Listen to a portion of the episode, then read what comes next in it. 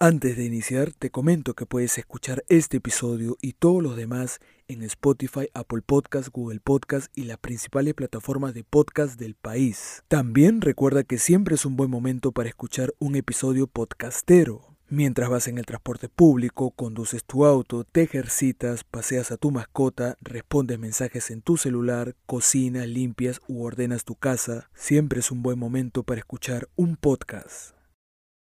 Cuando se habla de periodismo digital, muchos creen que el trabajo periodístico se resume a redactar noticias para una página web, pero va mucho más allá. Hay un tratamiento de la información particular en esa redacción, diferente al periodismo impreso, como en periódicos o revistas. Además, el periodismo digital tiene una serie de herramientas que los demás medios de información carecen como convertir una palabra u oración en una ruta de enlace a otra noticia, o la posibilidad de adjuntar videos, audios y hasta documentos en PDF. También se puede insertar publicaciones de Facebook, Instagram o Twitter que permiten plasmar en la nota web la fuente original que motivó dicha redacción. Todo indica que en pleno confinamiento por el COVID-19, los medios tradicionales quedaron rezagados. Por las mañanas, las personas que compraban muy temprano su periódico favorito dejaron de hacerlo. Por las tardes, los peatones que escuchaban las noticias en su emisora favorita dejaron de hacerlo. Y por las noches, las familias que veían los noticieros en su canal favorito dejaron de hacerlo porque preferían verlo en su computadora o celular para conversar sobre el trabajo periodístico en época de pandemia y si el periodismo digital terminó por imponerse sobre los demás medios de comunicación. Hoy nos acompaña Brian Ortiz y Ernesto García, que hasta la grabación de este podcast, y es que uno no sabe qué puertas se puedan abrir en el futuro, pero hasta la grabación de este podcast integran el área web de un medio de comunicación con más de 50 años de vigencia, pero que supo adaptarse a los nuevos tiempos rápidamente. ¿Cómo están Brian y Ernesto? ¿Qué tal Geraldo? Muchas gracias a ti por la invitación. La verdad es que agradezco mucho ser parte de tu programa, ser parte también de los oyentes que te van a justamente a escuchar y que son asidos eh, consumidores del programa que tú haces. La verdad es que yo muy muy alegre de poder este, ser parte de este proyecto que poco a poco va creciendo y hablar junto con Brian, que también es colega mío, junto contigo también que eres colega, este, sobre este tema que esperamos que no sea solo pasajero, ¿no? Eh, pues, supuestamente esto tendría que ver mucho más, pero bueno, agradecerte antes, antes que nada por la invitación. Eh, muchas gracias, Capillo. Eh, espero aportar un poco sobre nuestra, digamos, corta experiencia que llevamos en el periodismo y sobre todo en el periodismo web. Poder complementar nuestras ideas para poder transmitirlas a, a tu público, Capillo. Muchas gracias, gracias por conversar para este podcast. Primero quisiera conocer sus impresiones generales sobre el trabajo periodístico en época de pandemia. ¿Ha cambiado en algo la profesión en este 2020? ¿Nos hemos vuelto más especialistas en algo? ¿Han surgido nuevas herramientas para beneficio del periodismo? ¿Con Internet acaso el público es cada vez más exigente? ¿Cuáles son sus lecturas generales, Brian? A inicio de la pandemia, Capillo, la ciudadanía estaba eh, con temor porque ah, la, información en los diarios ya no era tan leída porque el público no se acercaba a comprar un periódico a un puesto ni a los carillitas y por ende las ventas bajaron en todos los medios de comunicación y por ese motivo muchas personas recurrían a consumir diferentes tipos de información mediante las páginas web, digamos el comercio, la República, Correo, Pro 21 y para informarse, para enterarse sobre la situación de la COVID-19 en Europa, en el Perú, sobre las recomendaciones del gobierno, eh, de infectólogos, porque todo el mundo estaba a la expectativa de esta enfermedad, porque era nueva y también se generaba mucha zozobra. Y es por eso el motivo también que necesitaban y querían conocer más. Y por eso el, el periodismo digital creció fundamentalmente lo que viene a ser en el tráfico web, en los números, ¿no? Ernesto, ¿cuál es tu impresión general sobre esta situación? Sí, bueno, es una situación sui generis para todos, creo, no, bueno, al menos en este siglo. Creo que aquí en, este, en estos meses hemos aprendido a ser, bueno, al menos yo he aprendido a ser mucho más paciente, porque tú mencionabas cuál era la diferencia, ¿no? Entre ir a una redacción y, digamos, imponer un periodismo digital en casa, si solo esto se limitaba al Internet. Yo considero que al principio, como mencionó bien Brian, e, e, este periodismo de Internet, si se puede llamar de esa manera, digamos que empezó a manejar escenarios, porque al inicio, estoy hablando de enero, febrero, no meses en los que aún no se había detectado el primer caso aquí en el Perú, eh, se estaba hablando de que de la posibilidad de que el OMS todavía no declarase como pandemia o si lo iba a declarar después, en unas semanas. Al final lo declaró en febrero, casi, casi para marzo, ¿no? Yo creo que a partir de esas semanas ya el periodismo digital empezó a ser más punzante, si se puede decir, a cobrar un poco más de prevalencia, a cobrar protagonismo, porque noticias iban y venían mucho más rápidas y en cambio en el impreso, digamos, era un resumen, pero un resumen de lo que sucedió el día anterior, pero que también podía extenderse a una visualización de lo que podría suceder en el futuro. Pero a lo que yo me quiero, yo me quiero enfocar es que en el periodismo digital tuvimos la posibilidad de que todas las noticias que venían, que iban y venían, si el primer caso en Chile, el primer caso en Brasil, el primer caso en, no sé, en México, este, como que cercaban al país, cercaban al Perú. El único país que aún no, se, no detectaba un primer caso era el Perú. Y justamente esa condición, ese, esa condicional hizo que el periodismo digital, en el Perú al menos, cobre una vital importancia porque la gente estaba al tanto de que el primer caso se diera. Y sucedió el 6 de marzo. Teniendo en cuenta que el periodista es un observador innato de lo que ocurre en la calle y analiza permanentemente el pulso de la sociedad, sea el descontento o la satisfacción, debido a esto, consideran que el trabajo periodístico se vuelve más difícil desde casa? Brian. Por supuesto que sí, Capillo. Y estuve pensando que el periodismo web en tiempos de pandemia también, aparte de que fue beneficioso para el público eh, la manera de consumir la información. También tuvimos algunos quiebres, ¿no?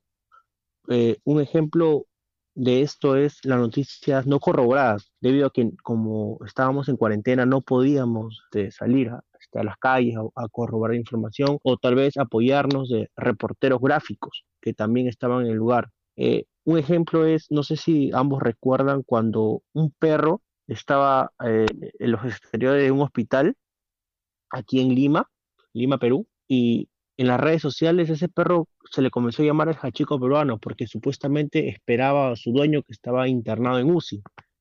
Y, y este, esta noticia salió en varios medios de comunicación, eh, incluyendo correo. Y luego esta información se volvió tan viral que luego fue corregida por una reportera, me parece que fue de ATV, que su dueño. No estaba en UCI, sino que ese perro se había, se había perdido de una estación de bomberos y que esta ya había sido llevado a una veterinaria y se desmontó toda la información pues que habían publicado varios medios de comunicación y que muchas personas se habían, habían creído debido a que esta, esta publica, esas publicaciones no llegaron a ser corroboradas esa, también es una crítica, ¿no? Lo que digamos a los, medios de comunicación en tiempo de pandemia. Ernesto. Eh, sí, Capillo, justamente yo creo que concuerdo con Brian en que el tema de corroborar las noticias se volvieron un poco más complejas estando en casa. Eh, la misma división de, horarios hizo que al fin este, el trabajo se hiciera un poco más complejo.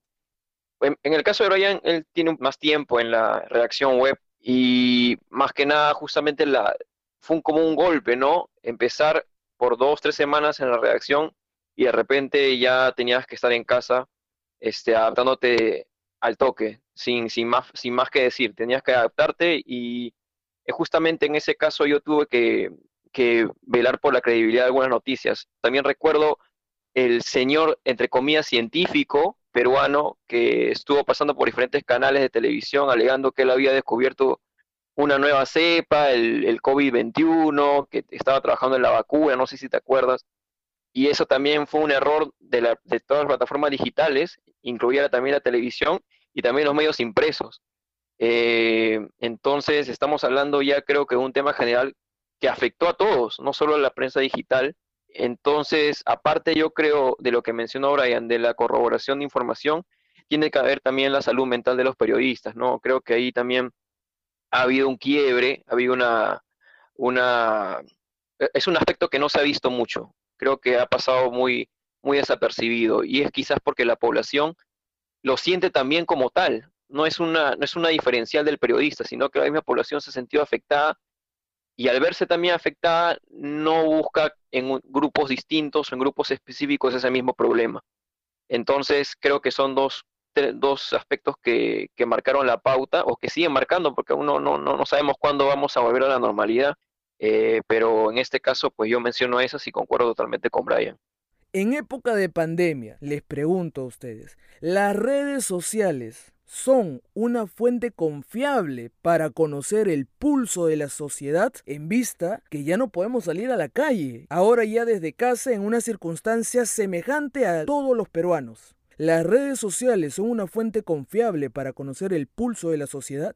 Sí, para, para, medir el pulso y sobre todo el comportamiento de la gente en redes sociales, porque digamos que la pandemia al principio, al principio la, cuarentena específicamente empezó como una broma, ¿no? A veces en redes sociales inundaron los videos, las publicaciones, incluso de personas que se divertían con la cuarentena y, y decían que pasaban más tiempo con su familia, eh, se dedicaban, dedicaban su tiempo a otras actividades que tal vez por, por el trabajo, por estudios, eh, no les permitían hacerlas, ¿no? Pero luego ya hubo un agotamiento social, un agotamiento ya de, las personas que, estaban tanto tiempo encerradas, incluso cuando hubo el levantamiento de la cuarentena, igual había un agotamiento por las restricciones que había. Y eso también se ve en los comentarios de las publicaciones. Cuando uno coloca tal vez una recomendación del gobierno o una recomendación de un especialista, hasta de la misma OMS que está desprestigiada mundialmente,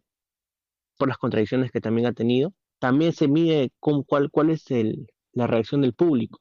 Y sí, las redes sociales pueden ser tomadas como un pulso, ¿no? Y el periodista debe, debe tocar con pinzas esa información porque el público también está con su sobra, alguna enfermedad nueva, han matado a millones de personas y el periodista debe tener sus fuentes confiable y saber de dónde sacar la información, ¿no? Mira, yo siempre he pensado que la persona que tenga internet en casa o lo tenga en un celular es una persona, bueno, al menos en el Perú, es una persona privilegiada, ¿no? Aquí en el Perú tenemos un déficit de servicios básicos.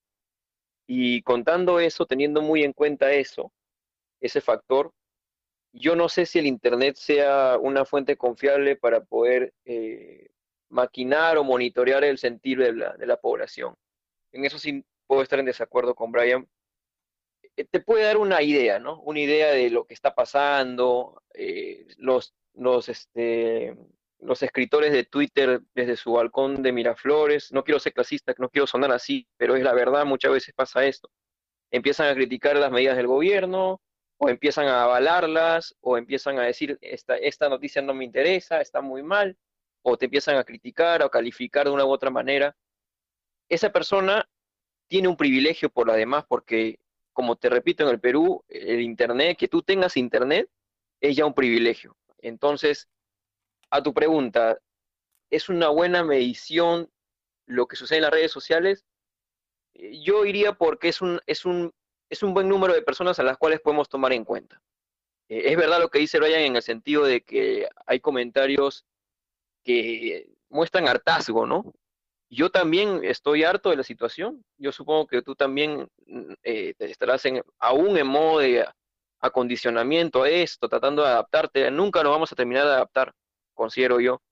Y la población lo, lo demuestra en las redes sociales, en los diferentes grupos que sigo, es verdad que hay que ir contra el gobierno, no me pueden encerrar. Ahora que se habla sobre una nueva cuarentena focalizada, si es que siguen aumentando los contagios, ya se puede ver que la gente no lo va a aceptar, y en ese caso yo te podría decir que es una muy buena medición, pero nunca se va a comparar al periodista que está en la calle y que escucha primera mano, de primera mano, el sentido de la población, ¿no? La medición no está en el Internet ni en las redes sociales, creo yo. Ahora, sin quitar, eso sí, el desprestigio que ha surgido en la OMS, como dice Brian, en entidades que se han ido este, contradiciendo durante toda la pandemia, yo también estaría, estoy a favor de esa, de esa, de esa voz en atajo, porque yo, también he sido, he sido testigo de cómo los meses se ha contradecido, por eso es otro tema. Eh, tocando tu pregunta, reitero, para mí es, una, es un buen número de personas a las cuales medir, pero nunca se va a comparar al trabajo de un periodista que está en la calle y puede ver a primera mano cuáles son los problemas de la población. ¿Cuándo podemos decir que el tema que inició en redes se vuelve trascendental para la sociedad? Cuando esa publicación registra, es un video o una imagen que registra tal vez una afectación a un derecho o algo de interés público o interés nacional. Puede ser caso de corrupción, puede ser eh, un caso de discriminación, caso de violencia, violencia animal, violencia hacia la mujer. Esa información, antes que todo, no importa los likes que tengan, puede tener miles de likes, pero esa información puede ser falsa. Por tal motivo, se tiene que corroborar, se tiene que, tal vez, si el hecho ocurrió en, un distrito, comunicarse con la municipalidad si tienen información, comunicarse con la comisaría del sector, tal vez, tal vez si la policía recogió tal vez alguna denuncia y si hay la posibilidad también conversar con algún vecino o apoyarse con un, como, periodista web, apoyarse con un periodista eh, de calle, ¿no? Cada vez que, consulte con algún vecino para poder corroborar la información, porque esa información no puede ser publicada así nomás, porque estaríamos cayendo en, en tal vez en un fake news. Por ese motivo tenemos que corroborar la, toda la información de redes sociales, se tiene que corroborar con fuentes y también con compañeros que están en la calle. Añadiendo un poco lo que dijo Brian, tiene toda la razón, eh, concuerdo con él.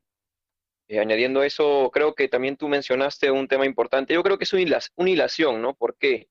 Porque un tema puede ser tendencia, por ejemplo, en Twitter, eh, pero si no es comentado por especialistas o personas que están muy ligadas al tema en sí, creo que pierde relevancia, al menos yo lo considero así, porque yo puedo poner un tema sobre la mesa o cualquier hashtag se puede volver viral, pero las personas que de verdad deben pronunciarse sobre el tema no se pronuncian.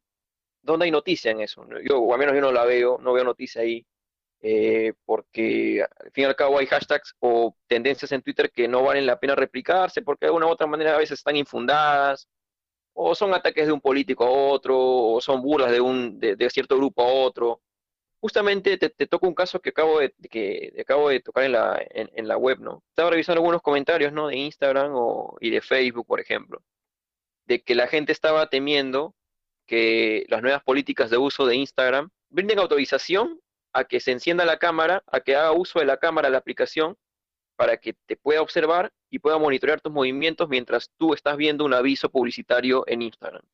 ¿Cómo reaccionas, no? Si estás reaccionando bien, si te gusta el, si te gusta el aviso. Incluso hay una teoría que aseguraba que si tú salías del aplicativo, igual la cámara permanecía encendida y vigilaba tus movimientos. Entonces, este, la única fuente confiable en ese caso eran las políticas y términos de uso de Instagram, pues la fuente eh, directa. Entonces, al final terminé corroborando que eso no es verdad, que es una, es una creencia de Internet. Más allá de las personas que puedan tener pensamientos conspiranoicos, ¿no? De que siempre te están vigilando, y pueden tener razón en algunas, algunas partes, pero eso no es el tema. El tema es que eh, este tipo de, razonamiento se volvió viral, y por qué no eh, ser noticia y aclarar el tema, ¿no? Si a primera mano están los términos y condiciones, me apego a ese tema, me apego a los términos y condiciones que están publicados en Instagram, y le doy, le doy forma a la noticia. ¿Es verdad esto? Y la gente se va enterando de qué es verdad y qué no es verdad al final terminó siendo, o bueno, termina siendo una, solo una, una comidilla, ¿no? Un rumor nada más, porque al fin y al cabo Instagram no permite este tipo de cosas y según ellos, cuando se haga, cuando se realice este tipo de mecanismos para poder monitorear, va a avisar a los usuarios para que ellos puedan autorizar o no. Entonces, este tipo de casos puede, puede producirse. Yo la verdad llegué a este tema de casualidad, te lo confieso, eh, ya pretendía cerrar el, día y justo lo vi y, se terminó dando la nota y, está siendo bien recibida por lo que veo. Así que creo que también por ahí el tema en, estos tiempos de pandemia este, hay que estar muy atento a ese tipo de cosas, considero. Nosotros tenemos que desmentir o aclarar la información que se publica en Internet. También recuerdo que cuando una erupción del volcán Anak recuerdo que fue eh, en abril de 2020 y todos los peruanos estaban, estaban de miedo de que esa erupción active el cinturón de fuego del Pacífico donde se encuentra nuestro país. Incluso se, se volvió viral ese tema en Twitter, en Facebook, eh, tendencia también, en la primera red social que mencioné, y, y decidí conversar con, con, el presidente ejecutivo del IGP. Ahí le pregunté, eh, siendo especialista, sobre si hay la posibilidad de que se pueda activar y me negó la información, me dijo que no, que eran completamente rumores y que lo único que hacía era llamar la atención para generar más pánico de lo que actualmente vivía el país por, por la COVID-19. Y es por ese motivo que los periodistas tenemos que aclarar la información que pulula en Internet y que tal vez genera pánico para poder parar, para frenar en seco todas publicaciones que se dedican a generar más zozobra en, en el público, en los usuarios, en los peruanos. Última consulta antes de cerrar el programa. Teniendo en cuenta que nuestra profesión pertenece al mundo de las letras y de alguna manera las lecturas en formato físico nos continúan pareciendo fascinantes, Ernesto, tú eres un permanente lector e incluso decidiste complementar el periodismo con otra carrera de letras y el libro físico siempre está presente. Brian, tú has colaborado en la versión impresa del medio de comunicación donde trabajas. Así que el formato físico sigue siendo cautivador para ti. Sin embargo, nos acercamos a una situación post pandemia. ¿Ustedes consideran que el periodismo digital se ha impuesto sobre los demás tipos de periodismo? Brian. Yo creo que sí, ¿ah? yo creo que sí, el periodismo web ya se ha impuesto al periodismo impreso. Digamos que el periodismo impreso va, va a tener cierta, ciertamente tal vez un poco más de calidad, digamos, por el tiempo que tiene eh, en la publicación, porque nosotros publicamos una noticia, ni bien sucede, en cambio eh, el periodista impreso tiene varias horas para poder consultar con varias fuentes, poder procesar eh, con, más, con más tiempo una noticia, con otro ángulo de la información, ángulo más novedoso que tal vez un periodista web no lo pueda, no lo pueda hacer por, por la agilidad que, que tiene que salir publicada la nota. En cambio, creo que sí, porque también los usuarios quieren saber qué es lo que está pasando en el momento. Y en el un usuario que ha leído durante el transcurso del día todo lo que ha pasado, ya sabe, ya sabe este, ya tiene en, su memoria toda, todas las noticias, todos los hechos, todo el conjunto de hechos que ha ocurrido durante el día. ¿Y para qué gastar eh, dinero tal vez comprando un periódico cuando ya, ya lo leyó, ya sabe todo lo que, ha, lo que ha ocurrido? Y en esta época de pandemia y post pandemia, nuestro tráfico ha crecido eh, respecto a años anteriores, digamos, porque más gente busca información en Internet y hay, hay personas que tienen miedo tal vez de ir a comprar un periódico por temor a la enfermedad. Creo que sí, definitivamente sí. El periodismo web se ha impuesto al periodismo ya impreso. Hasta este momento yo considero que, tomando en cuenta marzo hasta lo que hemos, estamos hoy, 27 de diciembre, en la entrevista, yo considero que sí, que el periodismo digital se ha impuesto no sé si al periodismo televisivo, ¿ah? pero sí al impreso, por el momento. Si bien el periodismo digital puede tener mayor alcance en estos momentos, nada le garantiza que en el futuro eso continúe. ¿Por qué? Porque siempre, y, esto es lo, que yo he sacado este, de conclusión, ¿no? No, este, puedo estar equivocado también. E, en el periodismo eh, impreso se desarrolla mucho más la noticia. Al menos yo no puedo leer más de seis o siete párrafos en una noticia web. Primero porque me en los ojos. Segundo porque gasto batería. Y tercero porque gasto internet. Salvo que tengas una conexión Wi-Fi y ese factor no, afecta, ¿no? Pero yo al menos no me cuesta, por ejemplo, leer eh, libros digitales. Tengo un montón de PDFs guardados en mi laptop, un montón, porque por ahí me llama la atención un, libro que se colgó en un grupo de Facebook, eh, no sé, de, de, de Bourdieu, de Sartre o una novela que a mí me gusta, la guardo pero hasta ahora no las he leído. No las he leído porque no aguanto leer una lectura en el computador o en, una pantalla. No te paso más de ocho párrafos. Y ese, creo, y ese creo que es el secreto por el cual hasta ahora se ha mantenido el impreso.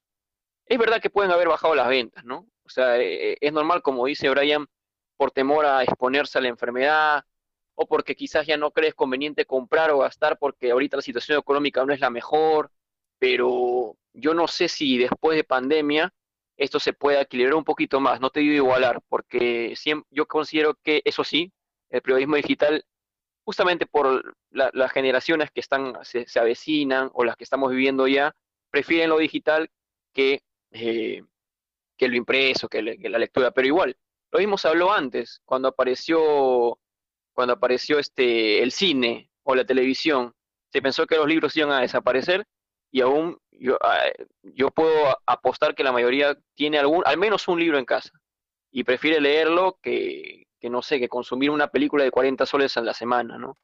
Entonces, yo creo que asegurar que el periodismo digital se va a imponer al impreso en, en post pandemia puede ser cierto, pero no te garantiza que estos números sean exorbitantes como están siendo en las actuales circunstancias.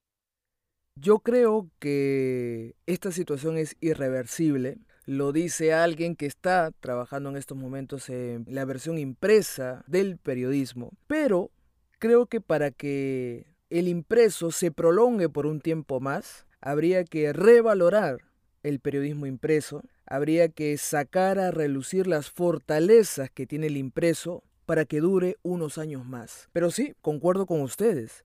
Muchísimas gracias, colegas y amigos. Les agradezco muchísimo por su tiempo, siempre dispuestos a participar de este programa, así que en algún momento espero de que vuelvan para grabar otro episodio que seguramente nos va a faltar tiempo para hablar de tantos ámbitos del periodismo propio de la profesión que podríamos pues llenar en muchos episodios. Muchas gracias, amigos. Gracias a ti, Geraldo, por la invitación. La verdad ha sido una conversación muy, muy amena yo también he sacado muchas conclusiones. Y nada, como siempre, desearte todos los éxitos a ti y al, y al proyecto que estás llevando a cabo ya de hace algunos meses y que poco a poco va teniendo mucho más audiencia y si sigues así con la misma rigurosidad, con el mismo empeño, e, es obvio que todos los éxitos te van a llegar. muchas gracias por la invitación.